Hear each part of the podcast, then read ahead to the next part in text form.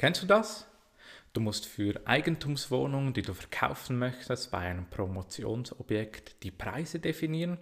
Weißt nicht genau, sind das Marktpreise, bin ich zu tief, zu hoch ähm, und hast noch kein Gespür davon. Genau, heute bist du richtig. Hallo und herzlich willkommen zum Podcast der Bauherrenvertreter. Heute mit diesem Thema. Das heutige Thema ist, wie ich Preise von Eigentumswohnungen Wohnungen definieren. Schön bist du dabei. Ich durfte schon sehr, sehr viele Immobilienpreise bestimmen, unter anderem natürlich viele Eigentumswohnungen. Dabei gibt es eigentlich ein, ein gutes Vorgehen, ähm, wo du dich rantasten kannst, wie du solche Preise definierst. Am Anfang beginnen wir natürlich bei einem Vorprojekt, Bauprojekt. Du bekommst einen Kostenvoranschlag und konsultierst dann natürlich deine Wirtschaftlichkeitsberechnung, weil ganz am Anfang hattest du ja da eine Idee, wie du da rangehen solltest. Du hast ja klassisch die, die Anlagekosten, die Investitionskosten, was die äh, das Projekt kostet, sprich die, die Grundstückpreise, dann die Baupreise, die Erstellungskosten, sämtliche Nebenkosten vom Baugewerbe und dann noch alle Kosten, die für den Verkauf, die Betreuung, die Materialisierung, ähm, und auch noch die steuerlichen Thema und Grundstückserwerbs- oder auch Grundstücksgewinnsteuern noch dazukommen. Das ist alles im ganzen Block Anlagekosten in der Milchbüchli-Rechnung der Aufwand, das, was du alles ausgibst, und dann die Ertragsseite. Und jetzt sprechen wir ja von der Ertragsseite.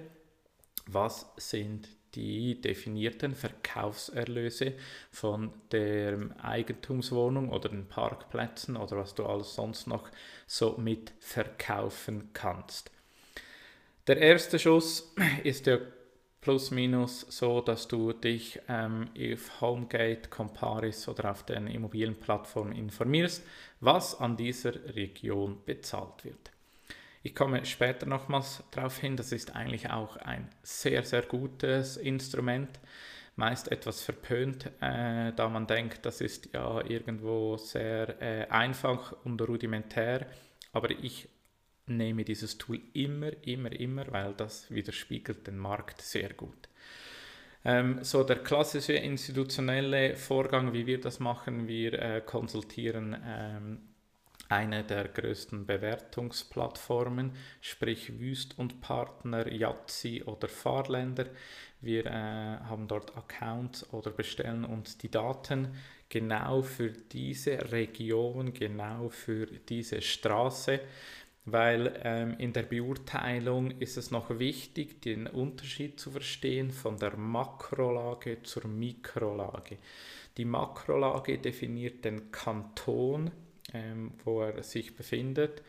Ähm, in Deutschland sind es die Bundesländer, bei uns äh, die Kantone, ähm, in welcher Region äh, wirtschaftlicher Lage, wirtschaftlicher Kanton, Steuerort ich stehe und dann gehe ich runter bis zum Bezirk oder zur äh, Gemeinde. In den Bewertungsplattformen spricht man viel von MS-Regionen. Das sind geclusterte Regionen, ähm, wo dann eigentlich auch die Zufahrt, die Öffentlichkeit und die steuerlichen, so die Wirtschaftsregionen wo sie dargestellt werden. Diese sind kurz mal zu plausibilisieren, die, die stimmen primär für mich persönlich besser als eine Kantonsregion, die wirtschaftlichen Regionen in diesen äh, Bewertungsfirmen, äh, respektive diese Clusterung. Dann bin ich so auf Höhe äh, Makrolage. Dann schaue ich auf die Mikrolage und die Mikrolage ist eigentlich noch wichtiger, weil wenn ich ein, eine Gemeinde habe, die dann einen schönen, ich nehme jetzt zum Beispiel den Zürichsee, es ist definitiv ein Unterschied, ob ich an der Hauptstraße am See ein Gebäude habe, das direkt an der Bahn und an der Hauptstraße steht, oder ob ich das oben am Berg habe äh, mit schöner freien Aussicht, ähm, bestmöglich noch geschützt von der Autobahn, dann ist das ein Faktor 3 oder 4. Also die Mikrolage ist sehr, sehr entscheidend und das ist relativ einfach zu beurteilen, wenn ihr diese, diese, die, ihre, deine Region, deine Immobilie kennst, du selbst dir vorstellen könntest, dort zu leben und dann einen Tagesablauf, einen Wochenablauf äh, dir planst, wenn du schaust, wo du einkaufen ge gehen kannst, wo die Schulen sind, wo die Post ist, wie komme ich am schnellsten zur Autobahn, äh, wie komme ich mit Fahrrad zu Freizeit, Sport etc was ist das öffentliche Leben dort, gibt es eine Sogkraft von einem Platz etc. Das sind alles Mikrofaktoren, die sehr wichtig sind.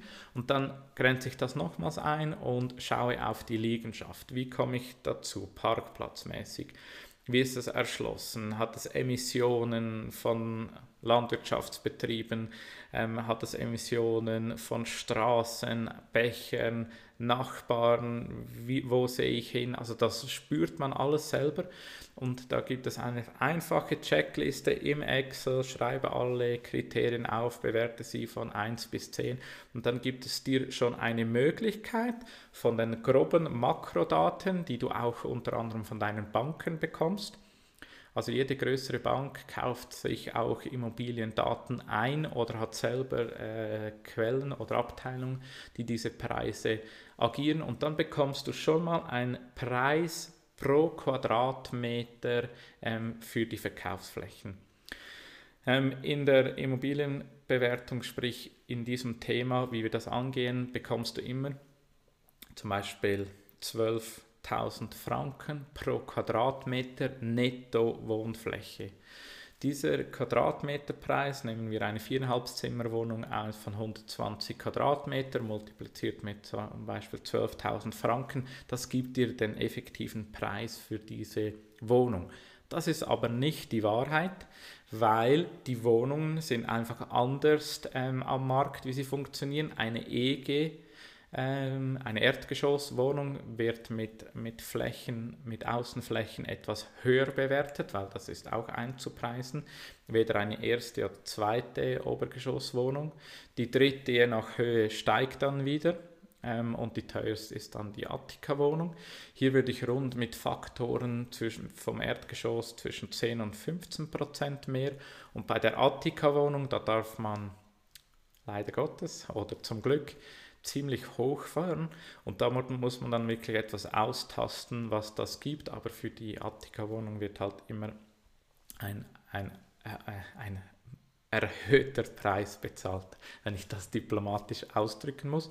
Also da sind plus 50 bis 100 Prozent, das ist Verdopplung, also eigentlich ähm, gang und gäbe. Ähm, in der Rechnung, in der Wirtschaftlichkeitsberechnung rechne ich meistens mit 30 Prozent mehr die Wahrheit ist dann eher bei 50 Prozent, ähm, was man da als Archo, so sagt man eigentlich zu der Aufzahlung, ähm, zu dem Preis für die Attika-Wohnung hinkriegt. Jetzt zur Konstellation. Man stelle sich vor, wir haben drei Mehrfamilienhäuser mit je 10 Wohnungen, also 30 Wohnungen, die ich bewerten muss. Wie mache ich jetzt, wie gehe ich jetzt hier konkret vor?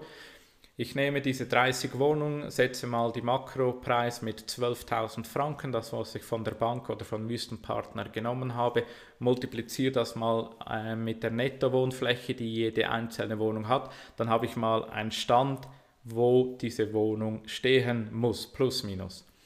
Dann gehe ich hin und mache Abzüge ähm, und Zuschläge von Erdgeschoss zu Obergeschosswohnung und zu den Attika äh, mit den genannten Faktoren und so kriege ich mal das hin, dass ich ähm, von den Geschossigkeiten ein Plus-Minus habe. Dann zum dritten Schritt nehme ich die Projekte, diese drei Mehrfamilien und schaue, wie sie in sich stehen. Also diese Themen, die an der Straße stehen, nehme ich dann etwas so 2, 3 oder 5 Prozent zurück, schlage sie auf die anderen und dann ist der wichtigste Move, den ich euch mitgeben will, macht euch eine Liste, ein Schnitt zum Beispiel, macht die zehn Blöcke äh, mit den Geschossen und dann stellt euch vor, ihr lauft in jede Wohnung. Geht visuell in eurem Kopf in die Wohnung, steht auf die Terrasse oder auf dem Balkon, schaut euch herum. Ist die Wohnung dies wert? Ist die untere etwas besser, ist die obere, weil ihr wisst, ähm, See, Bach, Wald, Nachbarhäuser, alles hat irgendwo Einfluss. Und dann macht ihr einfach mal plus, minus, plus, minus und so mal vielleicht mal 10, 20.000 Franken nach oben, nach unten. Schreibt das euch hin. Ähm, wenn ihr das sogar eine Visualisierung vorhanden habt, schreibt euch das in die Visualisierung von außen und so kommt ihr Schritt für Schritt eigentlich in die Annäherung. Dann plausibilisiert ihr nochmals alle Preise, damit ihr nicht aus dem Range äh, fällt. Ähm, bei den Bewertungsfirmen gibt es Quantile, von denen wir sprechen. Das ist der Range, die Ausmaßsiedelung, äh, wo sich diese befinden, weil in diesen statistischen Daten sind natürlich auch Altbauprojekte drin. Ähm, es gibt Neubauten, es ist ein Mix, äh, manche Themen müssen schneller verkauft werden, das hat alles Einfluss auf den Preis. Ähm, wenn wir vom 50% Quantil in diesen Bewertungen sprechen, dann ist das das Median, was ausgemittelt wurde. Für neue Eigentumswohnungen gehe ich immer auf die 70% Quantil.